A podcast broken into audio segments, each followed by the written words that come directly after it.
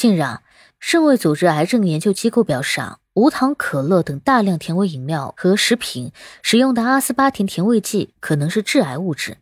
这个结论啊，马上引起了巨大轰动，令无数消费者从此呢对无糖饮料和食品望而却步，从而呢沉重打击了他们的生产和销售。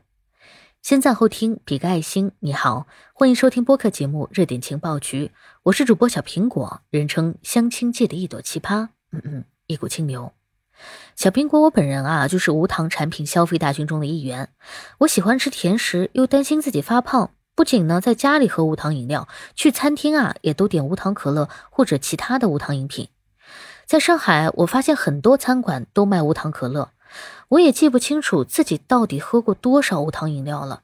但如果他们真的致癌啊，在我的身体里的留存肯定也不少。而像我这样的人呢，在社会上不知道有多少。真要是阿斯巴甜致癌的话，我们这些人可被坑苦了啊！阿斯巴甜是一九八一年投入使用的，至今呢已经过去了四十多年。美国食品药监局肯定了它的安全，世界上有九十多个国家批准使用它，包括咱们中国在内啊。但是世卫下属的国际癌症研究机构和世卫食品添加剂专家委员会啊，重新做了研究，并且呢，看来得出了不同的结论。世卫组织显然面临着全世界生产商的巨大压力。上个月啊，世卫组织已经发布了一份指南，建议呢消费者不要使用非糖甜味剂来控制体重。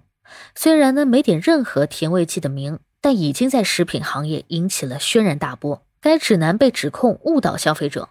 我个人呢还是希望世卫组织坚持将研究成果如实的公布出来，不要受生产商和有可能被他们绑架的各国食药当局的牵制。这种对研究结论的坚守非常重要。当然，我个人作为阿斯巴甜的日常消费者，会尽量保持一种冷静的态度。既然连世卫都认为阿斯巴甜不安全，那么我觉得我需要对咱们的口味追求做出必要的调整了。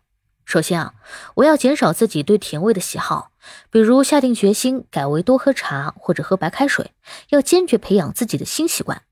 第二呢，如果就是馋了。还是偶尔呢需要喝一瓶甜水的，像某品牌微博啊就称它的全线产品都不含阿斯巴甜。我觉得呢，偶尔喝一瓶其他代糖的碳酸饮料问题也不大。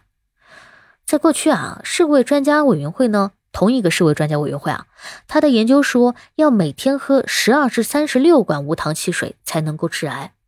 虽然呢，现在看那个结论啊可能不准了，但他应该也不是瞎说的啊。我觉得糖会让人发胖。而胖呢，是真正的万恶之源，能带来高血糖、高血脂等等一系列的毛病，其风险啊，肯定大于喝少少量的无糖饮料的致癌风险。其实啊，很多饮食和生活习惯对健康的利弊它是相对的，受制于一定的条件和环境。有时候啊，我们经常看到一种说法，不久呢，这个说法又被彻底推翻了。原因之一啊，是有这么一个悖论。我们呢，应当尽量减少对饮食和生活习惯非自然因素的加入，减少无糖可乐的饮用。